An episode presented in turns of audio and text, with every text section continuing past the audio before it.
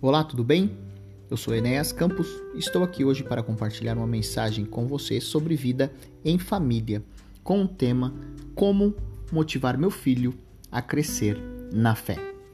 A resposta para isso é: seja um exemplo. A sua prática de fé é uma das maiores influências no desenvolvimento da fé de seu filho. Se você ora, ele prestará atenção nisso. Se lê a Bíblia, perceberá que isso é importante para você e sempre o imitará. Se explica uma decisão difícil, dizendo que você quer seguir as regras de Deus, seu filho vai começar a diferenciar o certo do errado. As crianças pequenas gostam de imitar os pais. Os hábitos e as atitudes que aprendem vão influenciá-las por toda a vida. Provérbios 24, 4 diz que você deve buscar a sabedoria como a um tesouro. Ensinar lições bíblicas é importante, mas o velho ditado: as crianças aprendem mais com o que você faz do que com o que você diz, continua sendo uma verdade.